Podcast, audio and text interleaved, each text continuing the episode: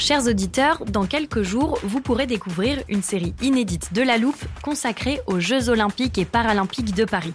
À trois mois de la cérémonie d'ouverture, on s'est demandé comment réussir ces JO. Les transports sont-ils prêts à affronter les milliers de touristes? Le dispositif de sécurité est-il suffisant? L'enthousiasme sera-t-il finalement au rendez-vous?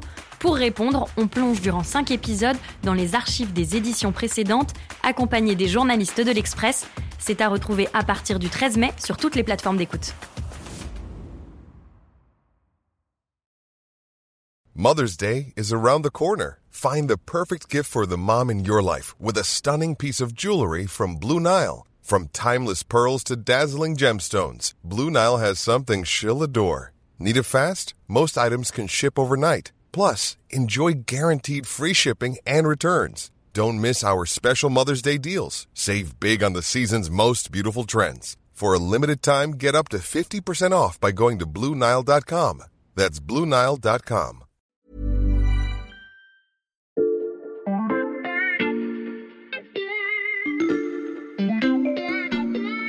Bonjour, c'est Charlotte Baris. Bienvenue dans La Loupe, le podcast quotidien de l'Express.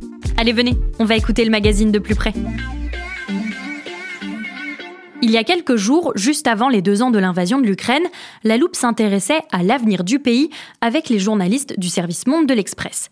Ils nous avaient expliqué que le front était bloqué depuis plusieurs mois, que la popularité de Volodymyr Zelensky s'étiolait et que l'économie ukrainienne était en difficulté. L'inquiétude de l'Ukraine grandit donc et les récentes évolutions dans le conflit pourraient jouer un peu plus en faveur de la Russie de Vladimir Poutine. La mort de l'opposant politique russe Alexei Navalny. Il avait été euh, emprisonné en 2020.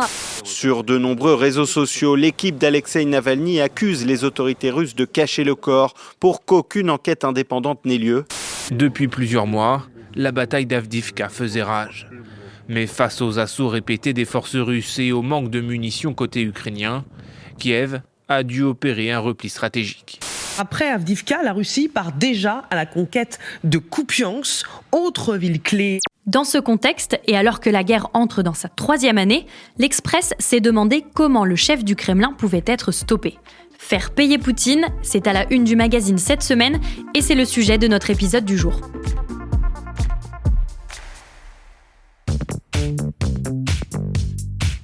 Pour évoquer cette une sur le conflit entre la Russie et l'Ukraine, je ne reçois pas aujourd'hui le service Monde de l'Express, mais Béatrice Mathieu, grand reporter, spécialiste de l'économie. Bonjour Béatrice. Bonjour Charlotte.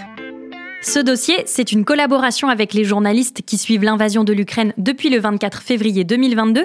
Mais pourquoi, à l'occasion des deux ans de la guerre, avoir fait le choix de vous intéresser au volet économique? Bah Parce qu'un des enjeux pour l'Ukraine aujourd'hui, euh, c'est un enjeu financier. On voit bien que l'aide de 60 milliards aux États-Unis est bloquée euh, par le Congrès et qu'il euh, y a une urgence sur le terrain ukrainien de trouver de nouvelles armes en fait pour continuer à, résister. Mmh.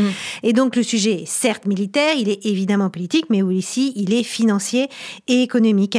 Et puis derrière euh, la résistance russe, eh ben, il y a la question de la croissance russe qui a finalement mieux résisté que ce qu'on avait pu euh, penser, parce que la mhm. croissance russe, finalement, en 2023 et 2024, elle, euh, bah, elle va être proche de 3%, d'après les dernières projections du Fonds monétaire international. Donc c'est pour ça qu'on a opté, en fait, pour un angle plus économique. Pourtant, Béatrice, il y a des sanctions en place, de nouvelles ont même été ajoutées il y a quelques jours. Oui, 13 trains de sanctions ont été adoptés depuis mars 2022. En fait, jamais un pays n'a été aussi sanctionné. Il fait plus que Cuba, plus que l'Iran, plus que la euh, Syrie. Mmh. Et puis, euh, je précise que c'est pas le monde entier qui applique euh, ces sanctions. Il faut bien comprendre que c'est le G7, donc l'Union européenne, les États-Unis, le Royaume-Uni, auquel on rajoute ben, la Corée, le Japon, l'Australie. Mais il y a une grande partie du monde, toute l'Afrique, l'Amérique latine, l'Inde, la Chine, euh, qui n'appliquent pas euh, ces sanctions. Mmh. Alors, par ailleurs, ces sanctions, euh, elles sont multiformes. Hein. Elles concernent d'abord des personnes physiques, hein. ces fameux oligarques mmh. dont on parle beaucoup depuis deux ans. Donc leurs actifs sont gelés.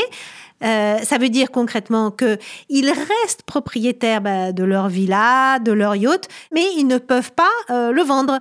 Alors après, il y a les actifs aussi euh, qui sont gelés bah, d'entreprises. et, donc là, c'est le, même phénomène. Et puis il y a des sanctions qui portent aussi sur des secteurs et sur des entreprises avec lesquelles on ne peut plus commercer. Et puis, ultime sanction qui ont été prises dès le début hein, de, la guerre, c'est des sanctions qui pèsent sur la Banque centrale de Russie avec les actifs qui ont été Mais si l'économie russe s'en sort plutôt bien, ça veut dire que les sanctions ne portent pas leurs fruits. Alors oui et non. En fait, on a quand même fait euh, une erreur de com, euh, nous, Européens, au début euh, de la guerre, en promettant monts et merveilles de ces sanctions, en disant qu'on allait mettre l'économie russe à genoux. En réalité, les sanctions, elles marchent, mais elles marchent à la hauteur de ce qu'on pouvait espérer de ce qu'elles feraient. La Russie euh, a réussi en un temps record à réorienter euh, ses échanges, à mmh. trouver à la fois de nouveaux clients, en Afrique euh, pour euh, son pétrole euh, ou ses céréales. Et elle a trouvé aussi de nouveaux partenaires avec qui commercer et de nouvelles sources d'approvisionnement, là aussi en Afrique, aux Émirats, en Chine et en Inde. La Chine en particulier, hein, quand on regarde sur une grande partie de l'année 2023, entre janvier et octobre 2023, les importations du Made in China ont représenté 60% du total des importations russes. Euh, et puis, euh, effectivement, euh, Moscou s'est beaucoup plus approvisionné vers des pays d'Asie centrale, hein, tous les pays en stand, Kazakhstan, Kyrgyzstan, mais aussi la Turquie, la Serbie et des pays comme la Thaïlande et le Vietnam. Mhm. Et puis surtout, en fait, la Russie a trouvé eh ben, des moyens de contourner ces fameuses sanctions. Et comment fait-elle? En mettant de nouvelles routes commerciales en place. Et l'Asie centrale, en fait, joue un rôle déterminant dans ces nouvelles routes commerciales. Alors, pour t'expliquer, je t'ai apporté une petite carte que j'ai empruntée, tu t'en doutes, au service monde. Merci Béatrice, je la décris pour nos auditeurs. On voit des flèches qui partent de l'Europe vers par exemple la Turquie ou le Kazakhstan et qui ensuite repartent vers la Russie. Oui, alors dans ces pays-là, en fait, il y a des sociétés tampons qui ont mhm. été euh, créées. Beaucoup ont été créées par des businessmen russes qui sont venus euh, en Turquie pour créer en fait des sociétés de commerce de gros ou de distributeurs qui continuent à travailler avec des entreprises occidentales. Rien de problématique. On a le droit évidemment de continuer à, à commercer avec la Turquie. Et après, ces entreprises en fait revendent les produits qu'elles ont achetés en fait aux entreprises occidentales les revendent euh, en Russie. Mhm. Alors, c'est pas grave quand euh, il s'agit de produits de luxe euh, ou de bouteilles de cognac ou de champagne.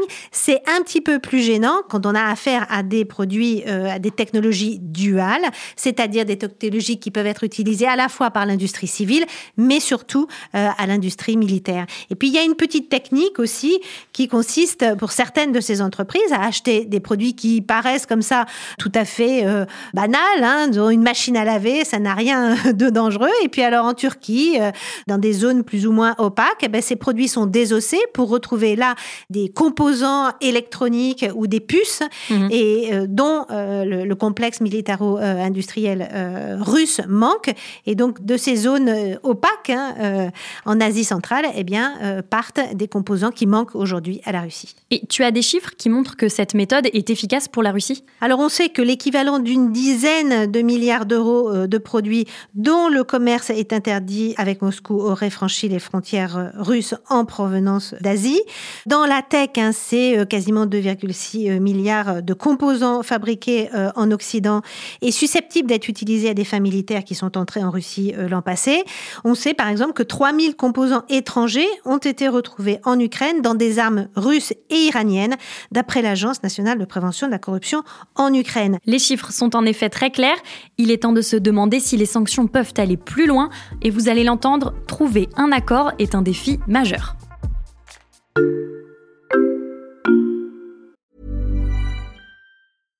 Hey, I'm Ryan Reynolds. At Mint Mobile, we like to do the opposite of what Big Wireless does. They charge you a lot, we charge you a little. So naturally, when they announced they'd be raising their prices due to inflation, we decided to deflate our prices due to not hating you.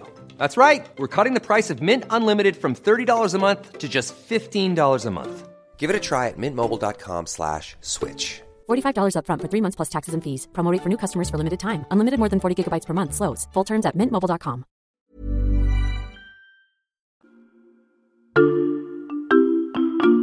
Alors Charlotte, pour bien comprendre en fait pourquoi les sanctions contre la Russie ne vont pas plus loin pour le moment, il faut regarder du côté de ce qu'on peut appeler le fameux magot russe. Le magot russe, qu'est-ce que c'est? Alors, on a rapidement dit que les actifs russes euh, avaient été gelés. Donc, il y a ceux qui appartiennent aux fameux oligarques, hein, donc euh, leurs bateaux et leurs villas. Euh, mais ça, c'est pas énorme. Hein, c'est 50, 60 milliards d'euros. Mhm. Le plus gros du magot, ce sont les réserves en devises hein, de la Banque centrale de Russie. Elles sont évaluées, grosso modo, à 260 milliards milliards de euh, l'équivalent de, dollars. La Banque centrale de Russie, elle avait un peu prévu le coup et elle s'était dit voilà, les États-Unis, on a l'habitude, ils mettent tout le temps en place des sanctions, donc on va essayer de dédollariser euh, nos réserves et de les mettre davantage en euros. Mmh. Et là où ils ont été très surpris, c'est que dès le début, les États-Unis, mais l'Europe aussi, ont décidé euh, du gel. Et ça, c'était pas vraiment attendu par la Banque euh, centrale. Et il se trouve par ailleurs qu'une grande partie de ces réserves, donc qui sont en euros, sont en fait en Europe, chez Euroclear, une entreprise qui est située à Bruxelles et qui est une des plus grandes chambres de compensation au monde. Qu'est-ce que c'est une chambre de compensation? Bah, C'est un peu comme un notaire, c'est-à-dire c'est elle qui certifie en fait la bonne tenue d'une transaction, que l'acheteur est bien l'acheteur qu'il dit, que le titre c'est bien le bon titre, que le vendeur est bien le bon et que euh, la, transaction va être faite euh, comme elle doit être faite. Mmh. Et puis elle garde et tout ça euh, dans ses comptes, c'est une sorte de tiers de confiance en fait. Et, et donc elle est à la fois notaire et puis elle est aussi un peu coffre-fort, puisque ces fameuses réserves en devises, et notamment celles qui sont libellées en euros, hein, eh ben, sont inscrites virtuellement. Tout ça, c'est du virtuel. Il n'y a, pas mm. de, il y a pas de lingot chez Euroclear à Bruxelles. Donc, pour le moment, tout est gelé. Donc, ça veut dire que la Russie euh, ne peut pas l'utiliser hein, pour financer son effort de guerre. Et la Russie reste propriétaire de cette somme. Toute la question aujourd'hui, c'est une question évidemment très politique et juridique. C'est comment on passe du gel à la saisie, c'est-à-dire à la confiscation de cet argent. Et donc les débats sont extrêmement intenses en ce moment. Et pourquoi justement cette somme n'a pas encore été saisie? Parce qu'en réalité, tout le monde n'est pas vraiment d'accord sur le sujet. Mhm. Alors, d'un côté, les Américains poussent beaucoup. On comprend vraiment pourquoi ils poussent, parce que, un, d'une part, c'est pas des actifs euh, en dollars, c'est en euros. Et puis, au passage, si ça peut déstabiliser l'Europe, c'est pas plus mal euh, pour eux. Et puis, de façon assez cynique, on sait bien qu'aux États-Unis, il y a ces débats au Congrès américain. Et s'il y a 3, 300 milliards ou 260 milliards qui viennent là euh, aider l'Ukraine, bah, c'est pas grave si au Congrès ils se mettent pas d'accord sur 60 milliards. Mm. Donc les Américains poussent beaucoup. De l'autre côté, en Europe, là, euh, les choses sont beaucoup plus compliquées, notamment euh, du côté de la Banque centrale européenne. Alors pourquoi la Banque centrale européenne freine des quatre fers? Il faut bien comprendre que depuis la naissance de l'euro, on a et l'Europe a essayé de faire et de l'euro une monnaie de réserve, une monnaie qui soit l'équivalent du dollar. Mhm. Et donc, quand les banques centrales de la planète mettent une partie de leurs réserves en euros, ça montre qu'on a confiance dans l'euro. Et là, prendre les réserves de la Banque centrale de Russie créerait un précédent qui n'a jamais été fait en réalité et qui pourrait faire peur en fait à d'autres pays parce qu'il n'y a pas que la Russie, la Banque centrale de Russie qui a des, des réserves en euros. Toutes les banques de la planète ont des réserves en euros tous les pays africains, les pays du Moyen-Orient, la Chine, évidemment. Mhm. Et donc, faire ça une fois pour la Russie, ben, c'est un peu la boîte de Pandore que l'on ouvre. Et beaucoup de ces pays pourraient dire, oh là là, l'Europe, c'est pas sûr. Nous, on va mettre nos billes, notre trésor dans une autre monnaie. Et cette autre monnaie pourrait être peut-être le dollar, mais surtout l'yuan. Donc ça, ça entraîne en fait une nouvelle géographie financière et un risque potentiel de déstabilisation de l'euro. Si on parvient à récupérer tout cet argent, est-ce qu'on sait déjà comment la somme pourrait être utilisée? Alors pour certains, ce magot doit permettre de financer l'achat d'armes hein, pour l'Ukraine.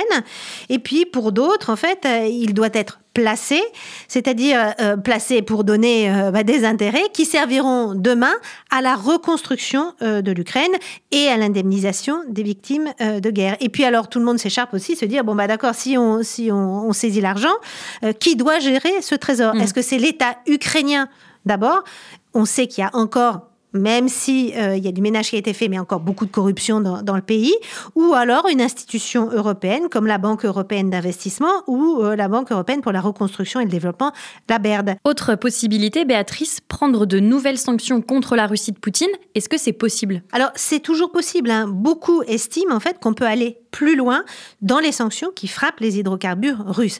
Alors il y a une, petite histoire, moi, qui me semble assez incroyable. On a beaucoup parlé du gaz russe qui n'allait plus arriver, que les gazoducs étaient fermés. Mhm. En fait, le gaz russe, il arrive quand même en Europe, mais il arrive sous une autre forme. Il arrive sous une forme liquéfiée. C'est le fameux gaz naturel liquéfié, le GNL. Et la France est un des plus gros importateurs de GNL russe en Europe, le deuxième en Europe, derrière euh, l'Espagne. Et ça, c'est tout à fait légal. Donc, on mm. pourrait imaginer euh, des nouvelles sanctions concernant spécifiquement le GNL.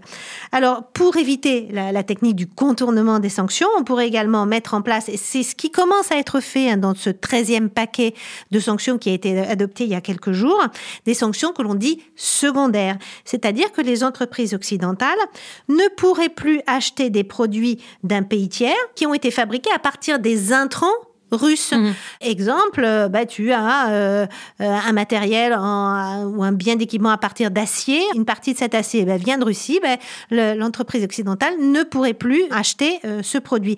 Ça, ce sont des sanctions qui sont très très puissantes en réalité parce que on sait bien que tous les pays tiers ne peuvent pas se priver d'accéder en fait au marché américain et européen. Parce qu'il n'y a pas que la Russie euh, dans la vie et la Russie ne remplace pas de très gros clients qui seraient les États-Unis et euh, l'Europe. Béatrice, dans ce dossier, vous vous êtes intéressée à une autre façon de faire payer Poutine, c'est le volet judiciaire. Oui, et là, c'est la question de prouver que Poutine est responsable et notamment responsable de crimes d'agression. Alors caractériser ce crime, c'est essentiel, hein, d'après de nombreux Ukrainiens, car il précède tous les autres, hein, les crimes de guerre, crimes contre l'humanité, génocide. Mais depuis le procès de Nuremberg contre les nazis, personne n'a été tenu responsable de ce crime d'agression. Mhm. Alors l'Ukraine insiste également sur le besoin de recourir à un mécanisme international et de mettre en place un tribunal spécial. La difficile condamnation de Poutine, les sanctions financières contournées, l'économie russe qui se porte bien, on a l'impression, Béatrice, que ce sera compliqué de faire payer Poutine. Oui, c'est vrai, mais en fait, l'Occident ne doit pas tomber aussi dans le piège des fanfaronnades euh, de Poutine. La situation de la Russie n'est pas aussi reluisante hein, que le chef du Kremlin veut bien le faire croire. Mm. La Russie, hein, pour financer son effort de guerre, qui est considérable, a dû puiser dans le Fonds national de richesse. Hein. C'était une énorme cagnotte que Moscou avait alimentée depuis des années par les recettes de vente d'hydrocarbures. Et en un an seulement, sa valeur a fondu de 211 milliards de dollars à 133 milliards. Et puis, ce qui reste aujourd'hui dans ce fonds, c'est des actifs qui sont pas très très euh, liquides. Donc, ça va être de plus en plus difficile en fait d'utiliser ces actifs qui sont euh, dans ce fonds de réserve pour continuer à financer euh, l'effort de guerre. Mmh. Et puis, il y a effectivement le côté militaire hein, sur le front. Donc, il faut continuer la réflexion sur comment faire payer Poutine. Et tout cela est à lire dans le magazine en kiosque jusqu'à jeudi et sur l'express.fr. L'abonnement numérique est à 1 euro le premier mois. Merci Béatrice. Merci Charlotte. Béatrice Mathieu, grand reporter, spécialiste de l'économie. J'ajoute que vous signez également une grande enquête sur le business de Leroy Merlin en Russie. Chers auditeurs, cela fera peut-être l'objet d'un prochain épisode de La Loupe, alors pour ne pas le rater, pensez à nous suivre sur votre application d'écoute de podcast, par exemple Deezer, Spotify ou Podcast Addict, et si ça vous plaît, vous pouvez nous laisser des étoiles et nous écrire des commentaires, on les lit toujours très attentivement. Cet épisode a été monté et réalisé par Jules Cro, retrouvez-nous demain pour passer un nouveau sujet à La Loupe.